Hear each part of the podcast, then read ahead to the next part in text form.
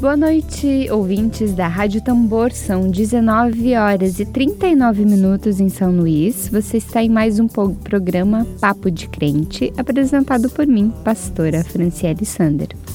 Estamos alegres com a tua companhia nessa noite de quarta-feira e te convidamos para acompanhar na Rádio Web Tambor, agenciatambor.net.br. Participe com a gente ao vivo através do Facebook ou pelo WhatsApp, número 98405 6689. Nesta edição, conversaremos com Luiz Calegari. Luiz é estudante de medicina e psicólogo. Nós vamos conversar sobre o coronavírus. Já ouviu o suficiente? Ainda não? Gostou? Tá interessado? Vai lá, compartilha o link com o teu povo lá nas mídias sociais, no WhatsApp, no Facebook, para que outras pessoas também possam acompanhar o programa de hoje. Na mensagem de, de, dessa noite, nós vamos refletir. Há motivos para a esperança no cenário que nós vivemos? Como manter a esperança em tempos de incertezas, insegurança? Você já sentiu que alguém em que você depositava a sua esperança ou alguma situação em quem, no que você depositava a sua esperança te fez sofrer, te desapontou? Vai lá, pega sua Bíblia enquanto nós ouvimos a música de hoje, é Onde está Deus, de Eli Soares. Na volta, a gente vai para o nosso texto. Mesmo que tudo pareça paralisar,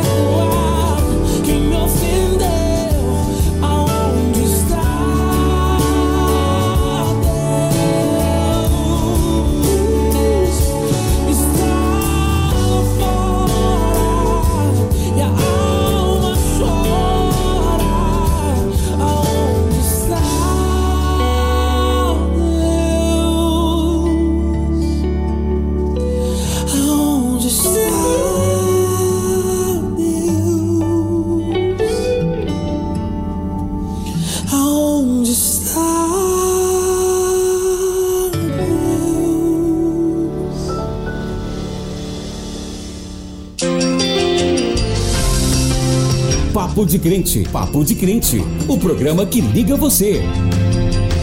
Mensagem do dia: O Evangelho de Jesus Cristo na sua vida.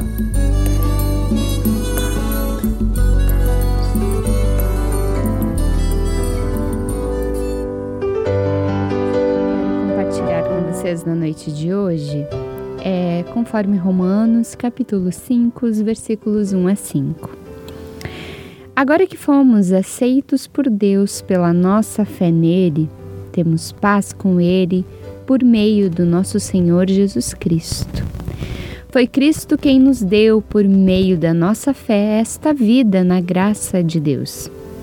E agora continuamos firmes nessa graça e nos alegramos na esperança de participar da glória de Deus.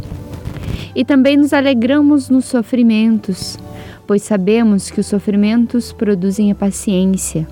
A paciência traz a aprovação de Deus, e essa aprovação cria a esperança. Essa esperança não nos deixa decepcionados, pois Deus derramou o seu amor no nosso coração, por meio do Espírito Santo que ele nos deu.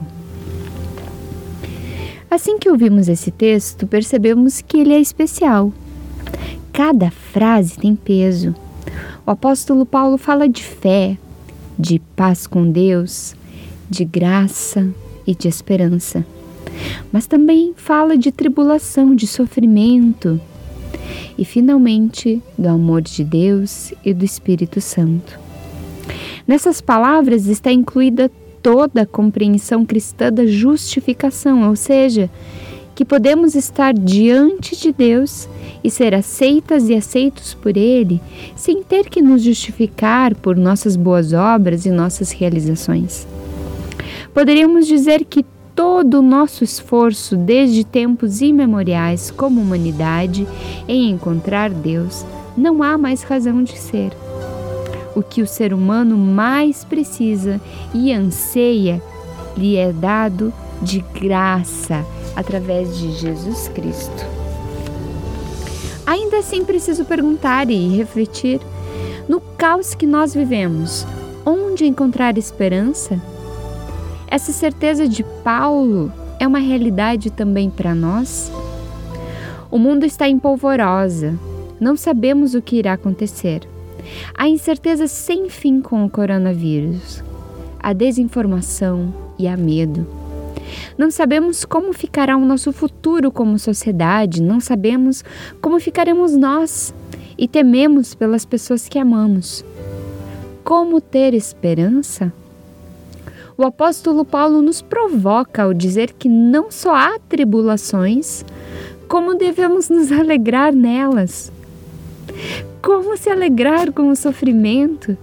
Não são estas as próprias experiências que são contrárias à esperança? Ele diz: E também nos alegramos nos sofrimentos, pois sabemos que os sofrimentos produzem a paciência, e a paciência traz a aprovação de Deus, e a aprovação cria a esperança. Paulo vê tudo que envolve a sua vida à luz da graça que ele recebeu. Sim, ele se vangloria das tribulações, porque através delas pode simpatizar com os desanimados, com as doentes, com aqueles e aquelas que estão feridas em suas almas, com todas as pessoas para quem o amor de Deus é especialmente dirigido. Através deles, Paulo pode falar à consciência daqueles e daquelas que fecham os olhos ao sofrimento e desprezam o seu irmão e a sua irmã em fragilidade.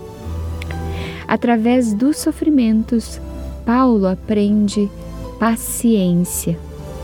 No final, a esperança é alimentada mais uma vez. A esperança na salvação, na redenção que foi mostrada em Jesus. É essa esperança que não nos permite cair em desgraça, porque vai além do sucesso ou do fracasso que podemos alcançar hoje ou amanhã. Gente querida, em tempo de quarentena, esse tempo de quarentena nos obriga a exercitarmos a paciência. Lembremos que em quarentena nós estamos no período da quaresma e que este tempo nos anima a pararmos e refletirmos sobre a vida, sobre nossa relação com Deus, com o próximo e conosco mesmos. Nos obriga, a quarentena nos obriga a sentarmos na mesa com pessoas que talvez a gente nem mais vê tanto e refletir sobre a nossa relação. Paciência, provação, esperança.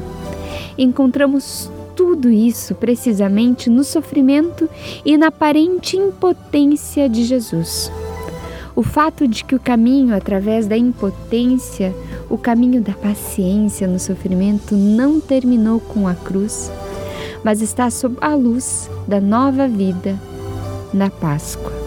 Essa essa consciência, essa certeza nos coloca em um lugar de onde podemos olhar de novo todos os dias para sinais de esperança que não nos deixarão desesperançar. Nos ajudam a sermos também nós sinal de esperança para as outras pessoas ao nosso redor. Vamos olhar para Cristo e permitir que Ele nos alimente na nossa esperança e na nossa paciência. Oremos. Deus da graça, nós te agradecemos pelo dom do teu amor em Jesus Cristo, que derramas em nossos corações através do Espírito Santo. Dá-nos esperança em todos os momentos, seja de alegria ou de tribulação. Por Jesus Cristo, teu Filho amado, razão de nossa esperança. Amém. Nos preparando para a nossa hora da comunhão, vamos ouvir a segunda música de hoje, Amar o Próximo, de Daniel Costa.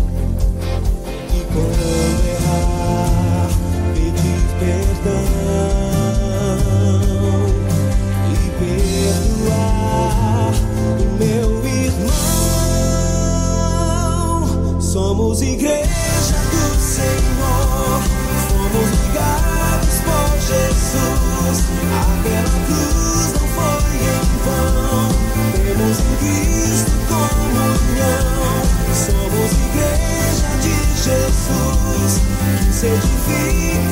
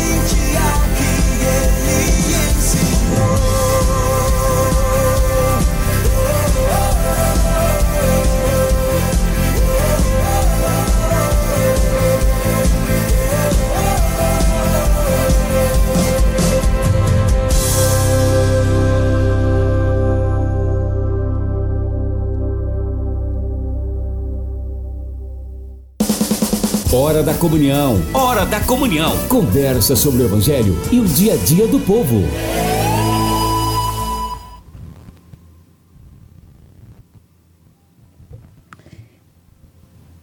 Deixa eu dar um oi pro pessoal que tá aí na audiência. Janzinha, que bom ter sempre você conosco. Tereza, um abraço, querida amiga. O Wilson, grande Ed Wilson na audiência. Gleb Oliveira, tá aí ainda, Gleb? Dá um oi pra gente. Desce, acho que tem mais. Quem ainda não compartilhou nas suas redes, nas suas mídias, compartilha aí com a gente. É, compartilha a página porque agora a gente vai falar sobre um assunto bem interessante aqui ao meu lado. Eu tenho, além de tudo, um grande amigo, Luiz. Luiz já é quase de casa, segunda vez que tu vens ao programa, né, Luiz? Sim. Luiz Calegari, ele é estudante de medicina, é psicólogo e é uma a gente acabou mudando em cima da hora, né, o tema o tema da, dessa conversa a gente tinha programado um outro assunto bem quente que ainda a gente ainda vai falar, mas num outro sim. momento porque a gente julgou que é importante a gente tratar hoje do da questão do corona, né? Mas antes da gente entrar no dá tempo aí pro pessoal compartilhar a entrevista de hoje, conta pra gente um pouquinho sobre ti, Luiz. Olá, Fran, tudo bem? Olá, operadora aqui que eu esqueci de perguntar o nome. Thaísa. A Thaísa. Olá, pessoal que está assistindo a gente aí em casa, no seu isolamento social, né? Ah, então, gente, eu sou psicólogo, né? Sou também estudante de medicina, estudante do oitavo período do quarto ano de medicina aqui da Universidade Federal do Maranhão. É, e é um prazer muito grande poder vir falar aqui sobre um tema tão necessário, né, que está gerando muitas emoções nas pessoas, que está gerando em alguns pânico, ansiedade, é, em outros até mesmo sentimento de negação, né? Tem gente que ainda não está aceitando, conseguindo lidar com o fato de que sim, estamos num momento difícil da nossa história, da, da história da humanidade, né? Bom, basicamente isso. Então vamos lá. É, como eu disse, a gente mudou. Sim. Mudou assim, né? Essa semana o tema, acabamos adiando hoje o Papo de Crente também, um pouco em função disso.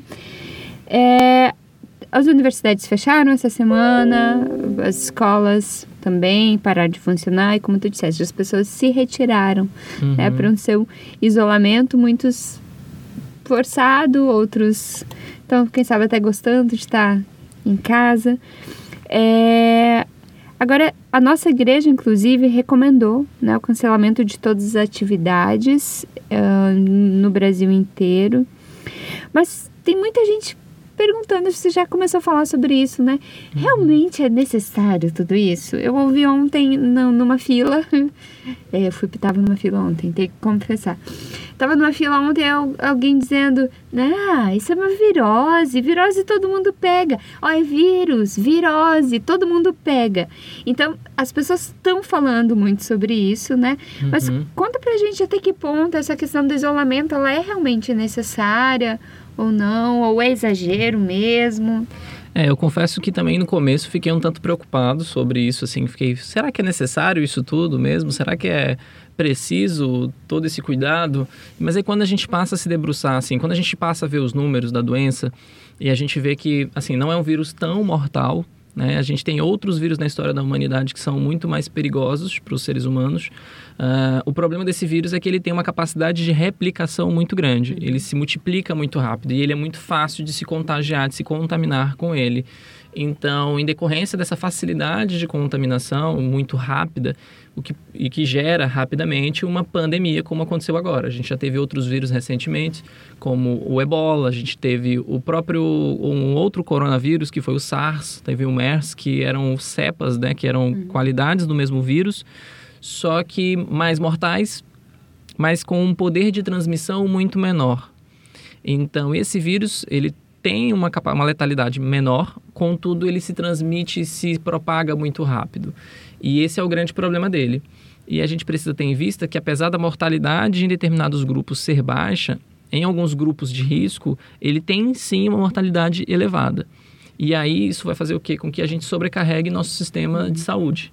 A gente já sabe que em condições normais a gente não tem um sistema de saúde que funcione tão bem. Isso a gente está falando do Brasil, a gente não está falando nem da, da China, ou do Japão, ou dos Estados Unidos, ou da Itália. Esses países que teoricamente têm um sistema de saúde um pouco melhor que o nosso, um pouco melhor estruturado que o nosso, estão enfrentando sérios e graves problemas com superlotação e com uma série de outras questões. Imagina no nosso país, né, um país onde a gente tem um sistema de saúde que já é deficiente. Em condições atuais, né, assim, em condições cotidianas, a gente não tem leitos de UTI suficiente para todas as pessoas que precisam de UTI nos hospitais em São Luís, por exemplo. Muitas famílias, para conseguir um leito de de UTI, precisam entrar na justiça para poder conseguir um leito, para ter ali o equipamento necessário para manter o seu ente vivo ou cuidado.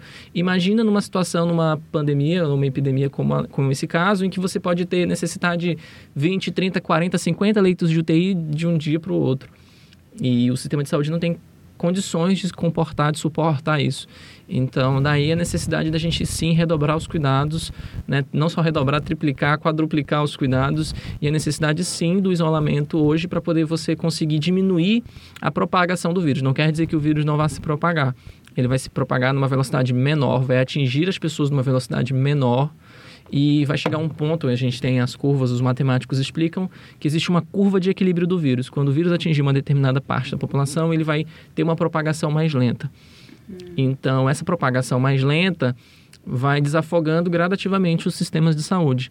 Então, a gente acredita, acredita-se que cerca de dois ou três meses alcance esse pico e você consiga, então, é, diminuir a necessidade de tantas medidas de prevenção, de cuidados e etc. Mas até lá a gente precisa sim redobrar os cuidados, a gente precisa sim ter muita atenção, a gente precisa sim estar sempre muito atento e monitorando, o, o- redobrando os cuidados em relação a nós mesmos, às outras pessoas. Enquanto a gente vai conversando, você que está aí na audiência, é, responde uma enquete aí. Você acha que as igrejas devem fechar é, para suas atividades? Ou você acha que não, é, que não precisa? E se quiser comentar por quê, mas se quiser participar aí com a gente, né? Dizer o que você acha, igrejas fecham ou não fecham, encerram as suas atividades? É, Luiz, tem circulado muitas informações. Eu acho que todo mundo deve receber um- várias informações todos os dias por WhatsApp, né? Sobre o tal do coronavírus. O que fazer, o que não fazer. Tal. Será que daria pra gente eh, resumir em algumas coisas, assim, fundamentais nesse momento, assim, do que a- todas as pessoas deveriam estar atentas? Sim, eu acho que o- a principal recomendação, assim, é lavar bem as mãos, né? Usar bem os recursos que a gente tem, que é o sabão, o sabonete, o detergente e o álcool em gel, numa situação em que você não tem como lavar as mãos, o álcool em gel ele é mais prático. Então, a gente fazer uma... uma dá para a câmera pegar aqui minha mão?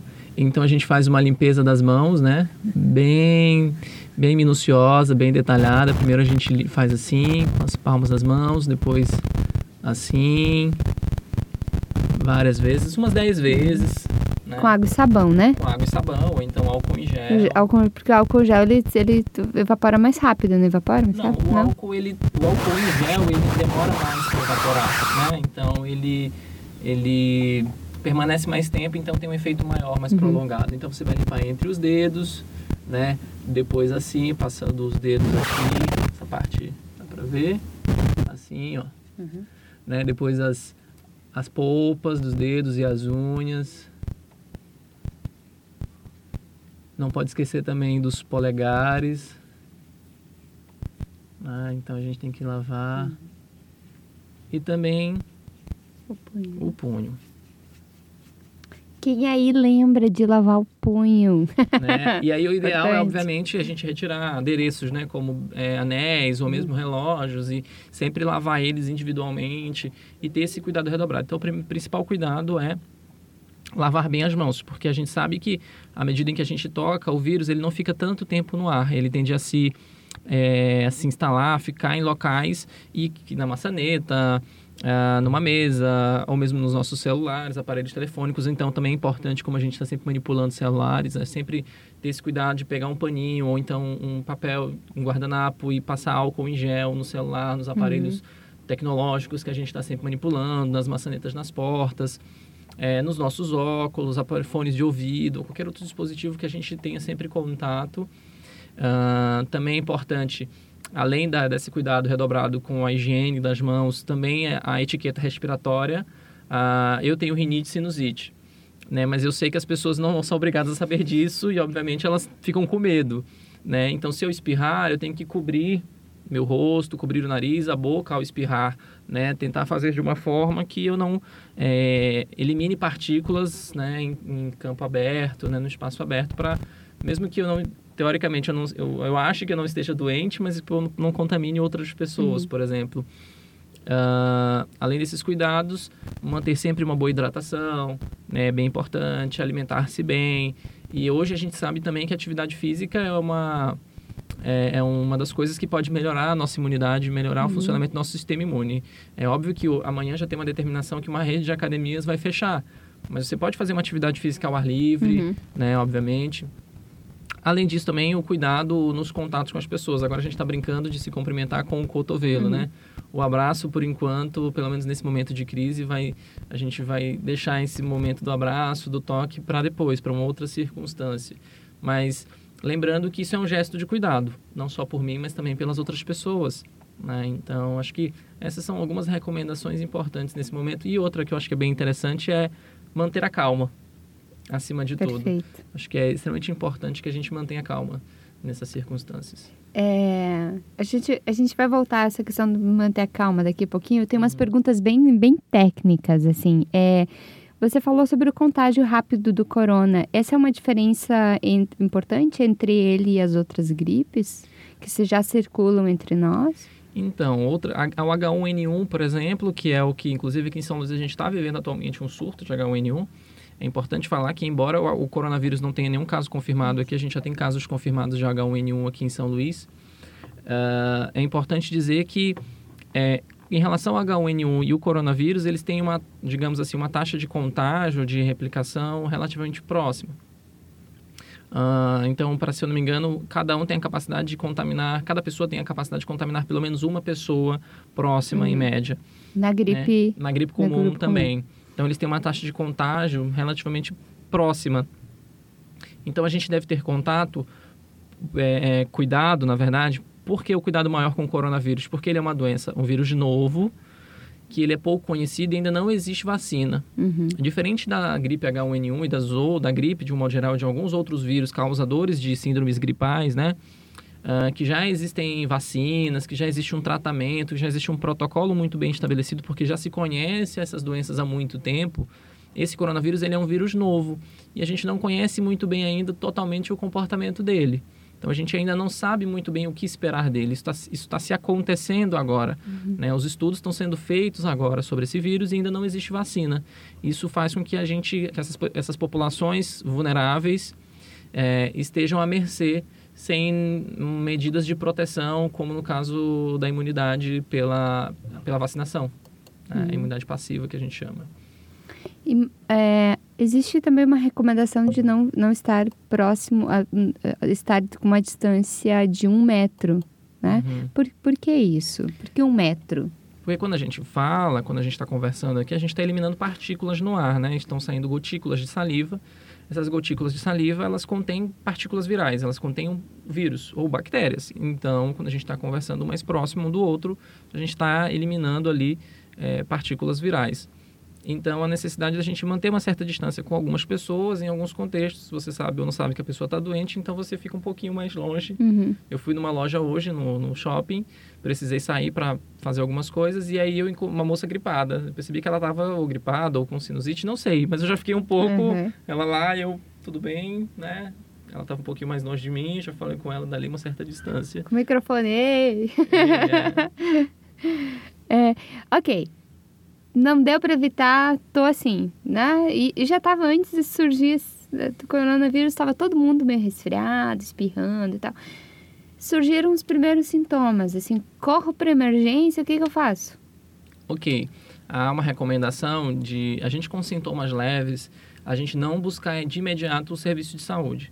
É, você existem no Brasil a rede de atenção ela dividida você tem as unidades de pronto atendimento que são as UPAs né os hospitais de urgência e emergência Ah, e existem as unidades básicas de saúde que são a porta de entrada do, ser- do serviço de saúde do SUS então se você tem uma um leve desconforto, uma febre leve, uma pequena coriza, um mal-estar, um desconforto, procure uma, uma unidade básica de saúde. Não vá para uma unidade de pronto atendimento. É, lá nessa unidade básica, provavelmente o médico ele vai tratar os sintomas que você apresenta ali. É óbvio que ele vai investigar, verificar se você é um caso suspeito, etc., de coronavírus. Mas, em geral, ele vai tratar os seus sintomas e vai mandar você para casa, manter uma bom repouso, alimentação, hidratação e a quarentena. Você vai ficar isolado durante os dias em que você estiver manifestando sintomas. Ah, então, é, esses casos são os casos mais leves, mais brandos. Na suspeita de ser coronavírus, um H1N1, alguma outra gripe, ou uma rinite, uma sinusite, enfim. Nos casos onde você tem já alguma pessoa que está dentro do grupo de risco, ou uma pessoa jovem que curse com falta de ar, a recomendação, uma falta de ar, já é procurar sim a unidade básica, a, a- perdão, a UPA, a unidade de pronto atendimento, porque a falta Vai de ar... precisar de respiradores, né? Provavelmente. Não necessariamente. Né? A gente está falando muito que talvez precise do respirador. Precisa do respirador aquele paciente muito grave. Ele precisa ir para o respirador. Mas aquele paciente que está cursando com uma falta de ar, um cansaço, existem outras medidas iniciais que vão melhorar esse desconforto respiratório dessa pessoa e que ela pode inclusive voltar para casa sem precisar ficar internada no hospital. É importante dizer que os hospitais hoje eles estão concentrando os doentes. Então, é, a não ser que realmente esteja com uma- um quadro agravado de falta de ar, algum desconforto respiratório um pouco mais acentuado, um pouco mais grave, eu devo ir para a unidade de pronto atendimento nesses casos. Do contrário, eu posso ser atendido nas unidades básicas, nos- naquele postinho de saúde perto de casa. Tá? Então lá vai ter um médico que vai saber te tratar, que vai saber te prescrever os medicamentos para poder controlar a sua febre, controlar a sua dor no corpo, auxiliar você e indicar você que você mantenha uma boa hidratação, uma boa alimentação e o repouso para você se recuperar. A gente brinca na saúde que diz assim, algumas síndromes, essas doenças respiratórias, elas, o, o tratamento é o seguinte: sete dias medicado, né, uma semana não tratado. O que é uma brincadeira para dizer que muitas essas gripes ou essas, essas viroses, se você tomar medicamento, ela vai durar sete dias. Se você ficar em casa bebendo água, se hidratando e repousando e não tomar nenhum medicamento, também vai durar sete dias. Vai durar uma semana, né? Porque em geral elas são autolimitadas, elas têm uma duração limitada e elas passam dali alguns dias, no máximo 10 dias, enfim. O que o remédio vai fazer é administrar os sintomas, né? Perfeito. Por quê? Porque o nosso corpo ele tem a capacidade natural, nosso sistema imune, nosso sistema imunológico, de combater essas infecções. É, naturalmente. Agora, se eu sou uma pessoa que estou dentro de um grupo de risco, tenho algum problema respiratório, tenho alguma doença, faço uso de algum medicamento que diminua a minha resposta imune, a minha imunidade, ou tenha, né, como eu falei, alguma doença imune, ou faça algum tratamento de alguma doença crônica, é, pode ser que por algum motivo meu sistema imune não consiga reagir na mesma medida de uma pessoa que não está nessas condições. E aí pode ser que a minha resposta imune seja um pouco mais lenta e o vírus tenha mais tempo para se multiplicar no meu organismo.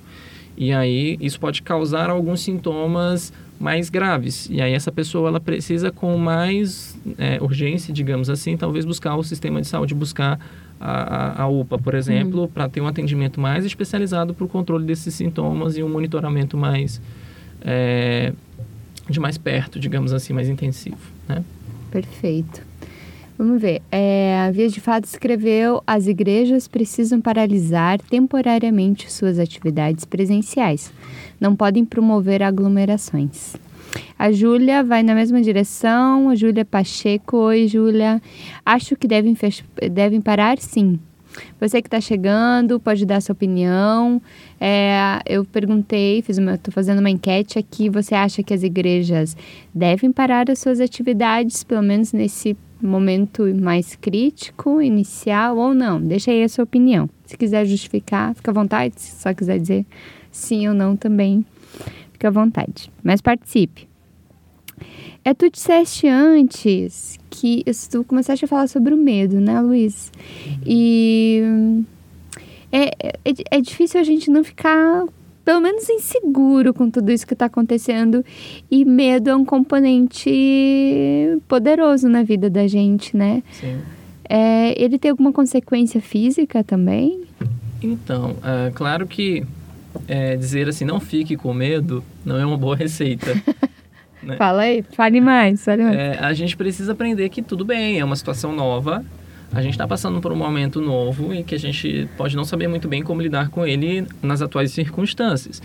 É, contudo, a gente tem autoridades de saúde pública discutindo, pensando. A gente tem, apesar do nosso sistema de saúde brasileiro ter muitos problemas, a gente tem bons médicos, a gente tem bons profissionais, a gente tem um sistema de saúde público, universal, acessível à população. Então, qualquer pessoa de qualquer faixa de renda pode procurar uma unidade básica de saúde e deve ser atendido e muito provavelmente até mesmo medicado ali, né? Então, apesar de todos os problemas, a gente tem um sistema de saúde que funciona, apesar das suas questões. E é de todo mundo. E é, é de todo mundo, ele é universal. Ah, além disso, a gente deve confiar que existem né, pessoas trabalhando, médicos estudando, profissionais, pesquisadores, cientistas que estão trabalhando em torno disso e pesquisando para achar respostas e para melhorar a qualidade de vida dessas pessoas, das pessoas, né? Inclusive, essas medidas de isolamento, de quarentena, são medidas pensadas e validadas cientificamente. Isso não é por achismo, isso não é para causar espanto, assustar as pessoas, não. Que se sabe que, estatisticamente, que se sabe que através da epidemiologia, do comportamento do- de vírus, de outros vírus e de outras doenças no passado, sabe-se que o isolamento, nesse momento, é a melhor medida não farmacológica para evitar a propagação da doença. Né? Então, é uma medida comportamental para evitar a propagação da doença. Então, a gente sabe que isso é uma medida que tem sim respaldo e validação científica. Então, é a coisa certa a se fazer nesse momento. Então, a gente precisa se apegar e se agarrar a esses elementos. É óbvio que também, como cristãos, nós vamos orar. Pedir a Deus que tenha misericórdia dos mais pobres, dos vulneráveis, dos idosos, etc. Dessas pessoas que estão na linha de frente, digamos assim. Para os profissionais que estão na linha de frente também, né? Ah, combatendo e lidando com essas doenças, para os médicos, para os enfermeiros, enfim. Ah, então é importante a gente tomar, é, é, aceitar que a gente vai sim sentir um pouco de medo ou de ansiedade. Eu confesso que eu estou ansioso em relação a isso tudo que está acontecendo. É algo novo para mim, porque na minha história tenho 30 anos, nunca vivi nada do tipo. Ah, então, Eu tenho 32, brincadeira. Né? Eu acho que ninguém nunca viveu nada do tipo, né, Luiz? É muito História novo. recente. né? Então isso é muito gerador de ansiedade mesmo e que acontece, que a gente pode aprender a conviver e lidar com isso e, e tomar boas decisões, sábias decisões, mesmo estando ansiosos ou com medo. Ah, então agora é importante o que? Ponderação, é, prudência, autocuidado. A gente tem falado muito, algumas pessoas têm falado muito sobre ter compaixão, né? Ter autocompaixão e ter compaixão pelas outras pessoas que estão em situação de vulnerabilidade. Né? Isso, compaixão ou autocompaixão, envolve ter os cuidados necessários é, comigo e com as outras pessoas. Então, quando eu vou no mercado, no supermercado, é, eu vou fazer compras para dois, três meses. Não, eu vou levar aquilo que é necessário para mim, para minha família, por uma semana, por X dias. Né? Se eu sou comerciante, empresário, eu tenho ali o álcool em gel, é, vender ao preço justo né, para as pessoas e não fazer daquilo uma, uma forma de ganhar muito dinheiro, de enriquecer ilicitamente, porque é até ilícito fazer isso, né? É, supervalorizar os preços numa situação de calamidade pública, assim. É, então é importante que as pessoas tenham compaixão nesse sentido de apoiar uns aos outros, de apoiar os mais velhos, de proteger as pessoas. né? Não é só o cuidado comigo, é o cuidado com o outro também. Então isso é muito importante nesse momento.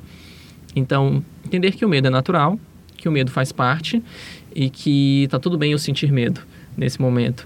É, o que eu preciso agora, mesmo estando com medo ou ansioso, é ter atitudes sábias, atitudes corretas, digamos assim. Ouvir os profissionais, é, agir com prudência, com moderação, com compaixão. Eu acho que isso é o que a gente pode fazer nesse momento.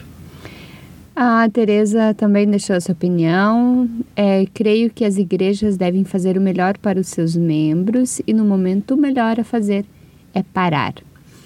Tu disseste algo nesse sentido antes também, é, porque nas, na nossa faixa etária o vírus, em princípio, nem é perigoso, né? Assim, tu disseste isso, assim, pode, pode passar por nós a gente está saudável, sem deixar muitas consequências.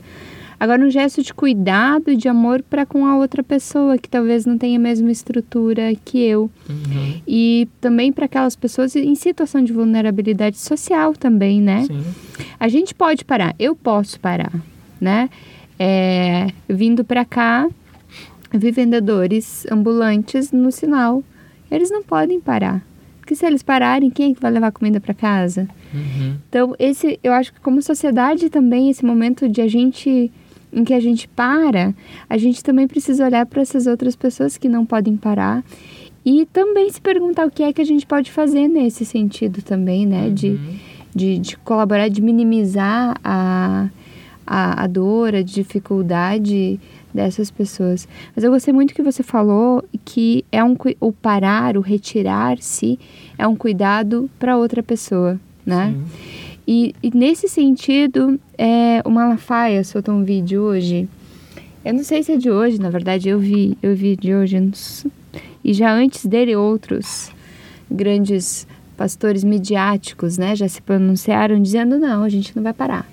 Uhum. E mesmo espaços de, de reuniões, né, que eles não chamam de culto, eles chamam de reuniões, espaços de reuniões, que reúnem muitas pessoas, muito próximas umas das outras, disse, não, a gente não vai parar.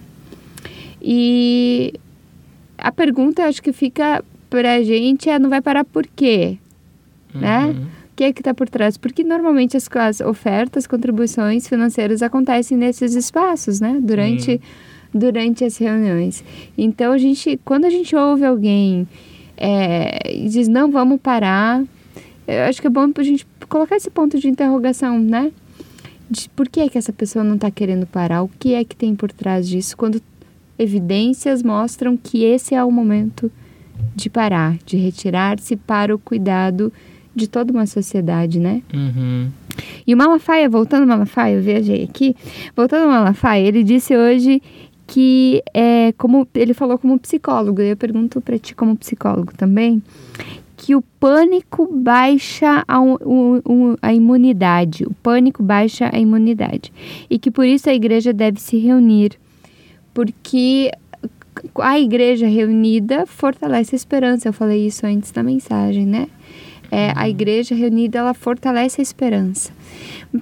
Vamos, vamos, vamos, vamos dividir essa em duas partes. Primeiro, é verdade que o pânico, o medo, tá? baixa a imunidade das pessoas? A gente sabe, cientificamente falando, que o estresse crônico, cronificado, o medo, a ansiedade, ou mesmo o excesso de trabalho, cronicamente, eles têm uma resposta sobre o nosso sistema imune, diminuindo nossa resposta imunológica. Ok, isso, isso acontece, sim. Claro que existem as variações individuais para cada pessoa, ou mesmo a carga genética de cada uma, né? Essas coisas de uma boa alimentação e vários outros elementos como atividade física, etc. Tudo isso, os comportamentos individuais, tudo isso contribui muito para mais ou menos, né? Diminuir ou aumentar a nossa resposta imune, enfim.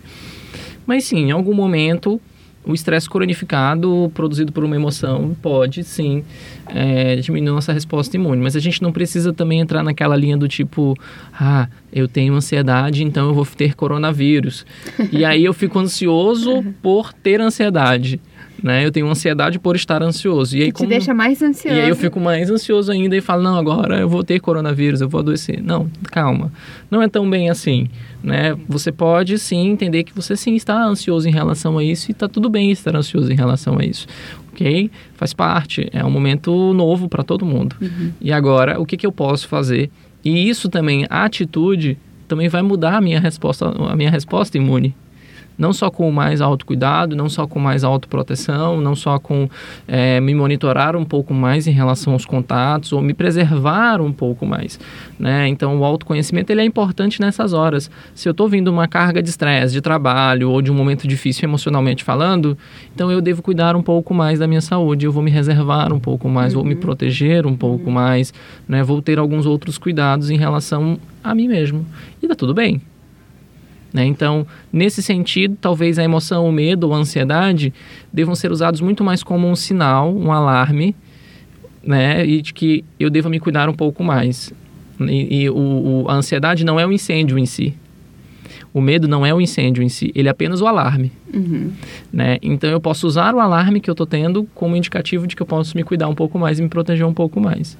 E não achar que a ansiedade vai me adoecer, simplesmente.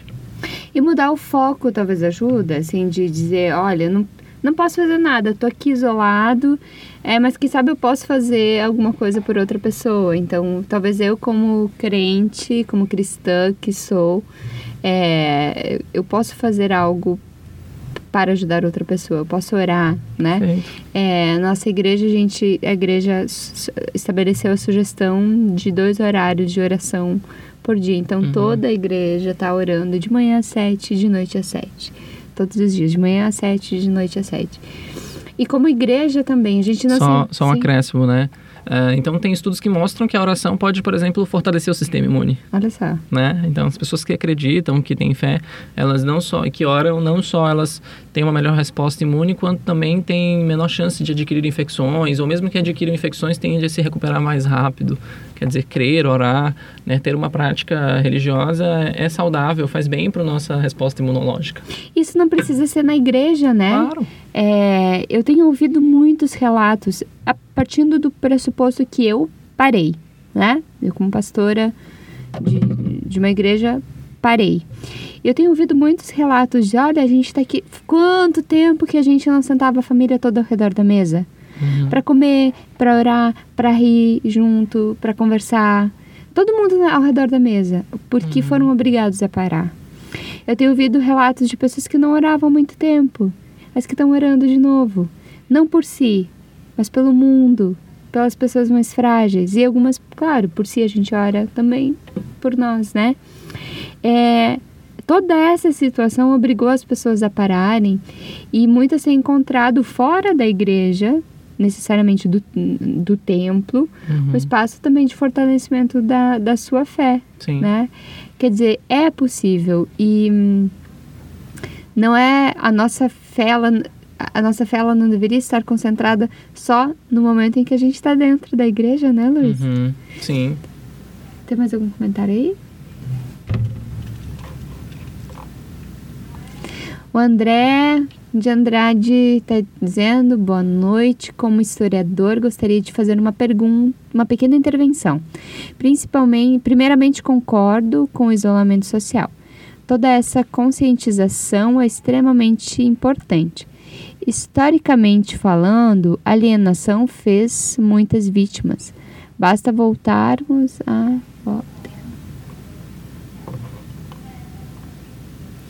ver mais. Ah, historicamente falando, a alienação fez muitas vítimas. Ba- basta voltarmos à Idade Média. A peste negra vitimou um terço da população europeia. Não havia coincidência. Não, desculpa, não havia con- consciência. Havia uma alienação e um medo espalhado pela igreja da época. Nessa época não haviam recursos como hoje, nem mesmo essa conscientização. Talvez hoje a peste negra seria resolvida facilmente, mas atentamos, pois novamente. no- Pois novamente estamos vivendo uma crise social onde profetas surgirão, onde o preconceito aumentará, a economia será afetada, enfim. Acima de todos, sejamos humanos e que, sem alienação, possamos nos solidarizar com o próximo. Nós vínhamos falando sobre isso no caminho, é, acima de tudo. Nós vínhamos falando sobre isso no caminho, sobre essa, essa insegurança também com relação à economia do nosso país, né? Sim. É, não só com a saúde, com as vidas das pessoas, mas também com a economia do país. E também por isso as igrejas deveriam parar, né? Não pensar só na sua própria economia, não só na sua própria questão financeira, mas Sim. parar um pouquinho e olhar com amor também por essa sociedade toda que vai sofrer um baque muito grande, né? Sim, e, e vai ter um impacto, né, tá, está, né, tem atualmente um impacto na economia do mundo inteiro, né, hoje o país que mais produz, a China, os Estados Unidos, né, então, é, que inclusive são os maiores parceiros comerciais, um dos maiores parceiros comerciais do Brasil hoje, né, estão diretamente afetados por essa doença, ou o próprio país, então isso é um ciclo pernicioso em vários aspectos, né, sociais, econômicos, políticos também, né, então eu concordo com a fala do, do André, Né? E concordo também que a alienação, a ignorância, a falta de informação, e hoje a gente infelizmente tem que lidar com outro grande problema, que é a coisa da fake news, que são as coisas dessas notícias que são plantadas e disseminadas, gerando mais desinformação. Esse é um outro grave problema que a gente precisa enfrentar. Infelizmente, a gente tem um país com problemas não só na saúde, mas também na educação. As pessoas não entendem o que é ciência, têm dificuldade para entender. Às vezes, o universitário não sabe, não entende bem o que é ciência né? E não entende muito bem como funciona o pensamento científico, como é que se processa para construir um medicamento, uma vacina. E aí, até muito recentemente, a gente estava vivendo um grave problema em relação a famílias que não estavam vacinando seus filhos contra o sarampo, por exemplo. E o sarampo, que já era uma doença erradicada no Brasil, voltou a ter casos de sarampo. E sarampo é muito mais grave do que o coronavírus. Infelizmente, por fake news, por desinformação, por alienação, por uma série de outras questões. Então, nós, enquanto. E aí eu falo nós, enquanto comunidade acadêmica, científica, a gente precisa também voltar a dialogar e conversar com as pessoas. Que eu acho que esse é um grave problema que a gente enfrenta hoje. A dificuldade que a gente tem de dialogar com quem realmente é necessário. Né? A gente tem uma linguagem que a gente fala muito bem entre a gente. O cientista conversa muito bem com outro cientista, mas ele tem dificuldade em conversar com uma pessoa na rua e de explicar e de falar sobre a, uma doença e de explicar as medidas de prevenção, por que é importante fazer aquilo. Eu acho que isso que é também muito importante. É, a gente não tem, de modo geral, a gente não nem tem conversado muito com quem pensa diferente com a gente. A gente grita um com o outro ou uhum. se isola nos nossos grupinhos, né? E quem sabe até para isso o corona vem mexer com a gente porque nos faz conversar de novo. Quem sabe até Perfeito. encontrar um, um, algo que nos é comum, Sim. né? Sim. É, e, e essa parada é, na, na, na, reflexão hoje eu, eu trouxe o, o texto de Romanos 5, que Paulo diz, olha, as tribulações, o sofrimento trazem paciência e a paciência uhum. traz esperança. E nada mais do que paciência a gente precisa agora, Muito. né? E que essa paciência nos traga esperança e nos coloque em movimento também, um movimento Sim. de em direção ao, a outra pessoa, né? É o André tá dizendo, ah, é o André, o marido da minha colega, minha querida amiga Marilei, um abraço para André e para Marilei lá do interior do Rio Grande do Sul, lá de 3 de maio. Olha que legal. Papo de crente chegando longe. É, a gente a gente pode até achar ah, a igreja é um lugar de fé, né? Igreja é um lugar em que se a gente não acreditar em milagre na igreja, a gente vai acreditar em onde? Onde é que a gente vai acreditar em uhum. milagre? E então aqui, se a gente se reunir em culto, aqui ninguém vai, ninguém vai pegar isso não. E aqui ninguém vai passar isso não, né? É, a gente pode acreditar em milagre e ainda assim acreditar no cuidado uns dos outros, né? Sim. Eu achei fantástico uma, uma imagem que está circulando por aí, eu não sei se você viu, é que lembra três momentos bíblicos em que uh, Deus alerta para uma situação que vai acontecer e as pessoas tomam precauções com relação a isso. Uhum. A primeira é a arca de Noé.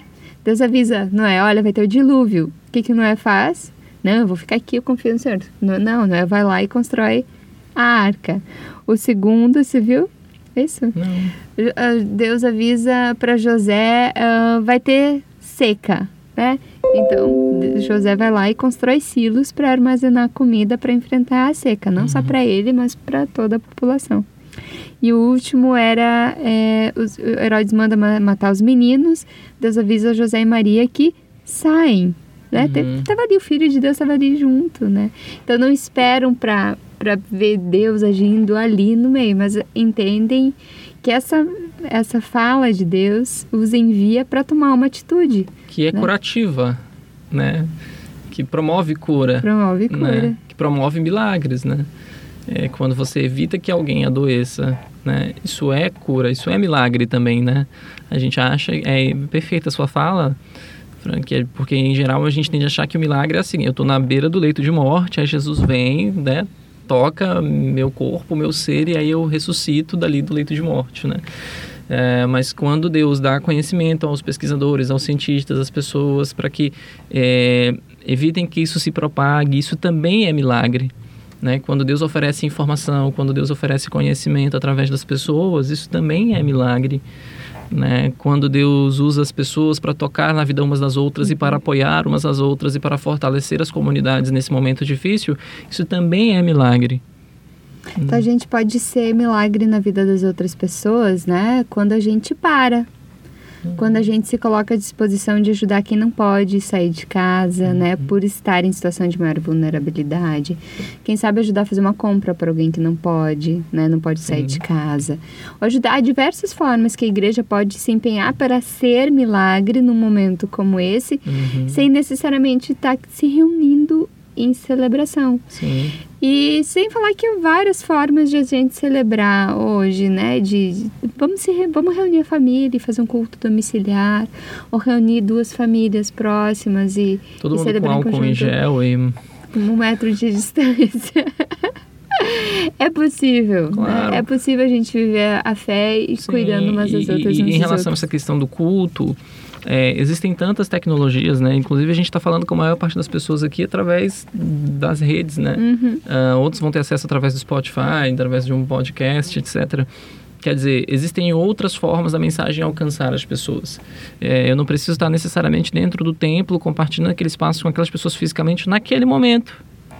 Pode ser que em outro momento sim, mas naquele momento talvez não, não seja estritamente importante. Eu posso estar em casa, eh, existem plataformas hoje em que você pode reunir 100 pessoas e estão todas ali assistindo o culto ao mesmo tempo, cada um nas suas casas. Uhum. Tudo bem, é, é um momento de exceção. Sim. Né? E esse cuidado nesse momento de exceção ele é importante. Isso não quer dizer que a gente vai estar mais longe ou distante das pessoas. É, a tecnologia, que também é um milagre, está aqui para poder aproximar as pessoas num momento como esse. Há 50, há 20 anos atrás talvez não seria possível. Sim. Mas hoje é. verdade, verdade. Então, se não está sentindo que não. Se a igreja não parou, mas você está sentindo que, que não é para ir pro culto, fica em casa sem culpa. Né? Uhum. Fica em casa sem culpa, tenha o seu momento de oração, tenha o seu momento de leitura bíblica, de, de estar com a sua família, que ali acontece milagre, né? As famílias se reunindo, se encontrando, né? E ali também tem tá acontecendo milagre. Vamos encerrando, Luiz, que eu acho que eu, eu até perdi o horário hoje. É, tem mais alguma coisa que você quer falar? Eu acho que basicamente é isso, é, é reforçar a importância dos cuidados físicos e psicológicos nesse momento, né, dos cuidados da, da, da higiene, né, da- das mãos, ah, do autocuidado consigo, eh, da etiqueta, né, ao espirrar, ao tossir, né, a questão da importância do isolamento nesse momento, entender que é um momento apenas e que isso vai passar. Ah, e em relação aos cuidados psicológicos, entender que é um momento natural que surge ansiedade, que a gente vai estar ansioso mesmo.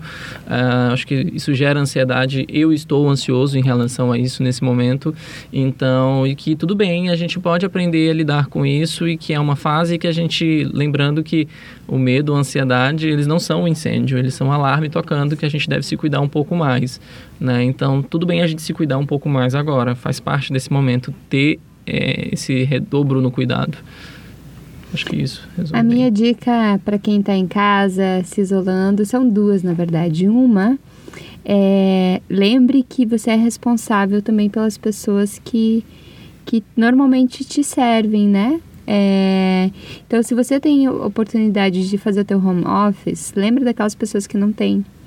Então, eu vou, vou dar um exemplo bem concreto, né? Nós temos uma pessoa que trabalha na nossa casa e a gente dispensou ela. Estava contratada há uma semana só. A gente disse, não, enquanto a gente a gente está se retirando, então por que é que eu vou exigir que ela vá andar de ônibus todos os dias, né, se expondo? Então, vamos lembrar dessas pessoas é, nesses momentos, também aquelas pessoas que, que não podem se retirar e cuidar delas.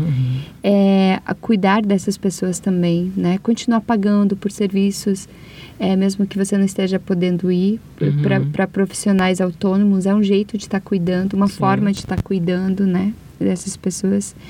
Vamos orar, aproveitar esse momento para ter, nos aproximar de novo de Deus, porque quando a gente, às vezes a gente diz que não tem tempo no dia a dia para ler a Bíblia, não tem tempo nem para nem para orar, às vezes não tira esse tempo. Então, ó, o tempo tá aí.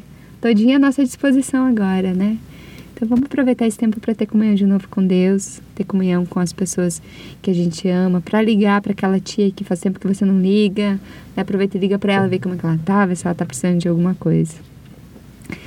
E assim a gente vai encerrando, sem saber como é que vai ser semana que vem. É, em princípio, temos entrevista agendada para o dia 24. Uma pessoa incrível que eu tô louca para conhecer é a Sandra Silva, lá da Cidade Operária. Ela tem um trabalho incrível com mulheres, é, de, de instrução e de empoderamento de mulheres né, naquele, na, naquele bairro. E a Sandra, que é da Assembleia de Deus.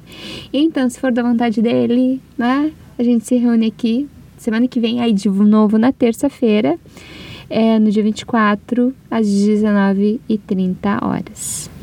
E assim nós nos despedimos, na esperança do reino que veio, que está vindo e que virá. Um abraço, uma abençoada semana, até semana que vem. Encerramos ouvindo Seria Tão Bom, de Paulo César Baruch. Seria tão bom se o que a gente fala fosse pura compaixão, amor, cuidado e zelo por aquele nosso irmão. Seria tão bom, seria tão bom se o conhecer a Deus fosse mais que religião, fosse amor e obediência pelo autor da criação.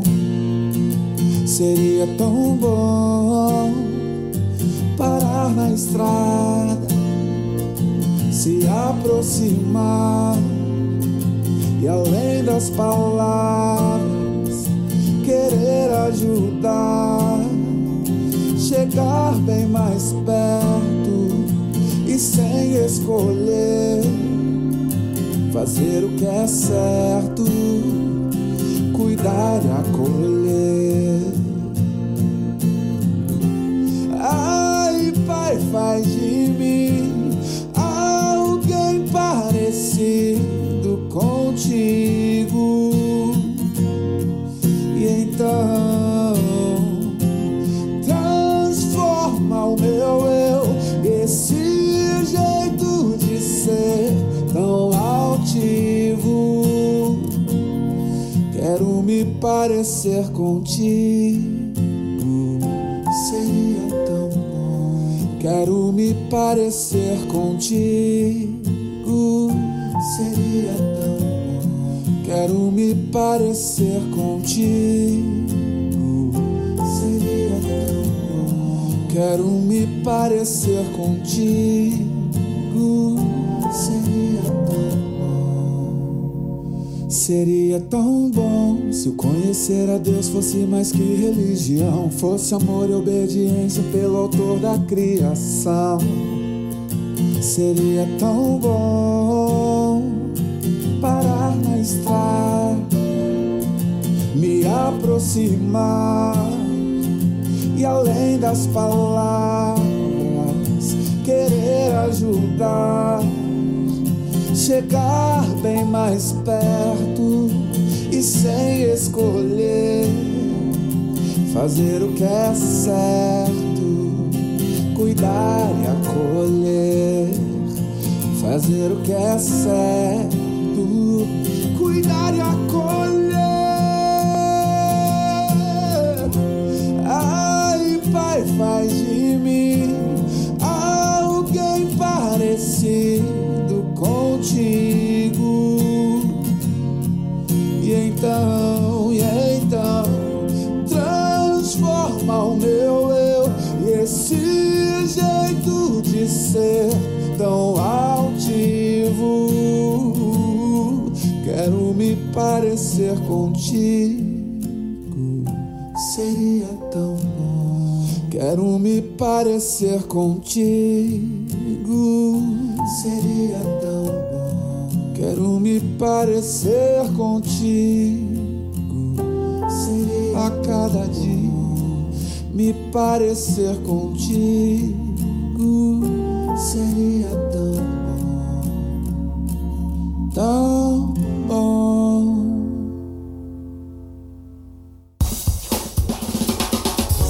Você acabou de ouvir Papo de Crente. Muito obrigado e até a próxima edição.